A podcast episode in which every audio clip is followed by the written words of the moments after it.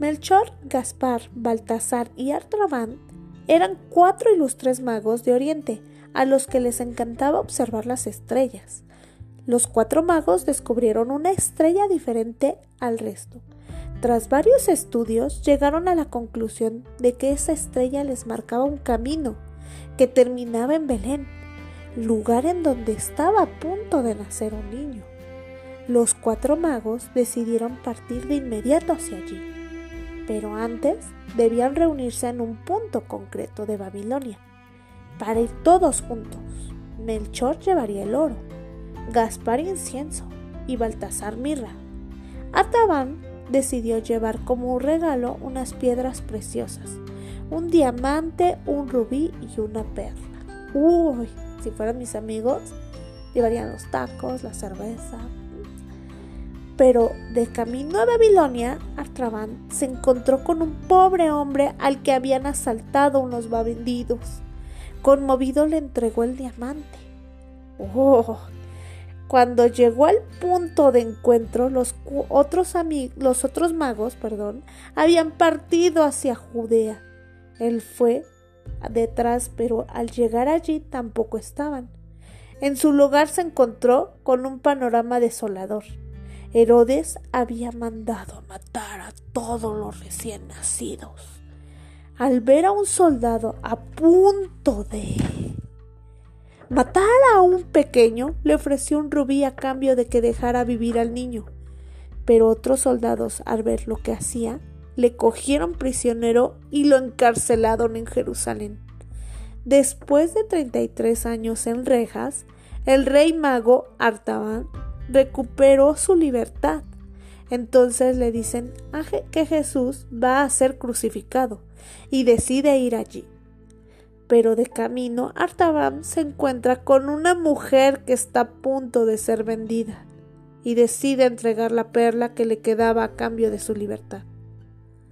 Cuando Artaban, cansado y con muy pocas fuerzas, se encuentra en el monte de Golgota, con Jesús ya crucificado, ambos se miran y Artaban le dice, Perdona Jesús porque llegué tarde.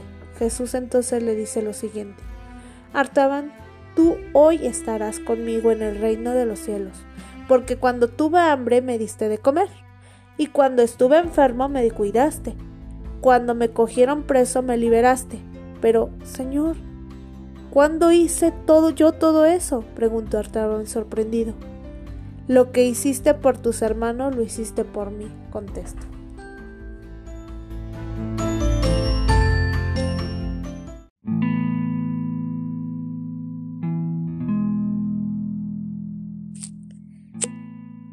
Papá Noel recibe cada año todas las cartas de todos los niños, de todos los países del mundo, y las va archivando según lo que piden. Muñecos, videojuegos, ropa, y entre otros. Pero tenía una carta que no podía clasificar. En niña, una niña suiza, Erika, no pedía ni juegos, ni ropa, ni material escolar. Entonces, ¿qué pedía? Pues la carta decía lo siguiente.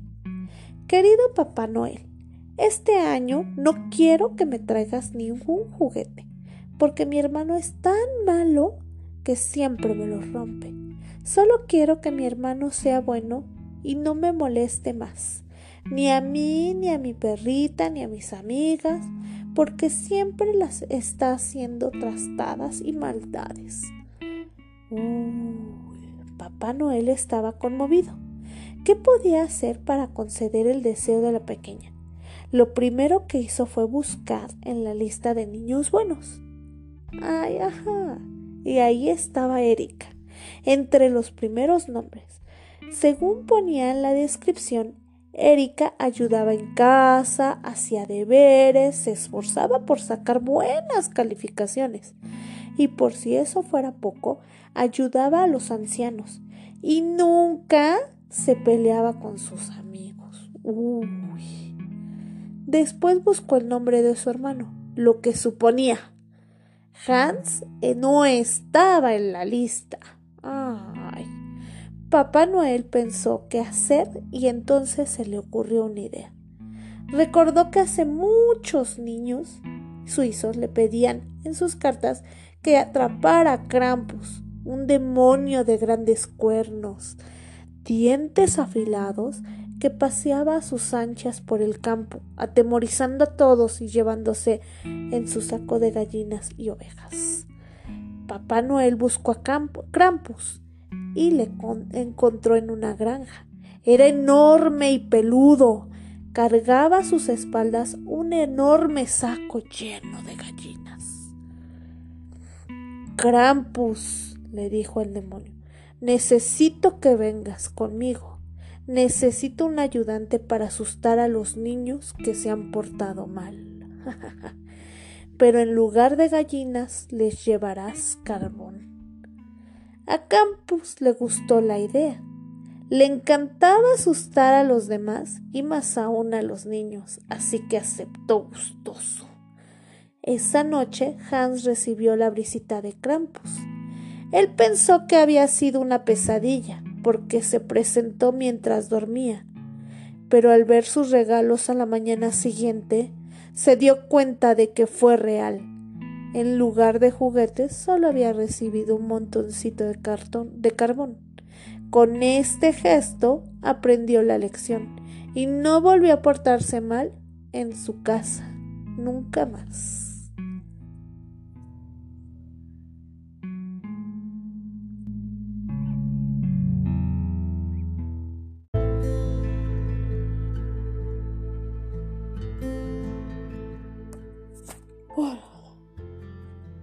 Cuenta una leyenda que hace mucho, mucho tiempo en un pequeño pueblo de México todos los habitantes se reunían en la iglesia cada año durante el nacimiento de Jesús para dejarle algún regalo. A Pablo le encantaba aquella tradición. Todos los años veía llegar a muchas personas desde muy lejos, con regalos hermosos y cestas de fruta, ropa y algún juguete. Pero según pasaban los años, Pablo se ponía más y más triste. Él solo veía cómo todos iban y depositaban sus regalos, pero él no tenía nada que regalar. Él era muy pobre y eso lo hacía sentir mal. Pablo quiso esconderse para evitar que otros miraran que no tenía nada que dar. Fue y se escondió en un rincón de la iglesia y comenzó a llorar pero pronto de sus lágrimas que habían caído al suelo comenzó a brotar una hermosa flor, con pétalos rojos. Pablo comprendió que aquella flor era un regalo de Dios, para que Pablo se la regalara al niño Jesús. Contento fue y depositó aquella flor juntos con los demás regalos, pero manteniendo el secreto que había nacido de sus lágrimas. El resto de las personas, al ver aquella planta tan bella, decidieron llevar una idéntica cada año. Ese gesto poco a poco se convirtió en una tradición, y hoy en todos los hogares una bella flor de Pascua deslumbra a todos con sus intensas hojas rojas.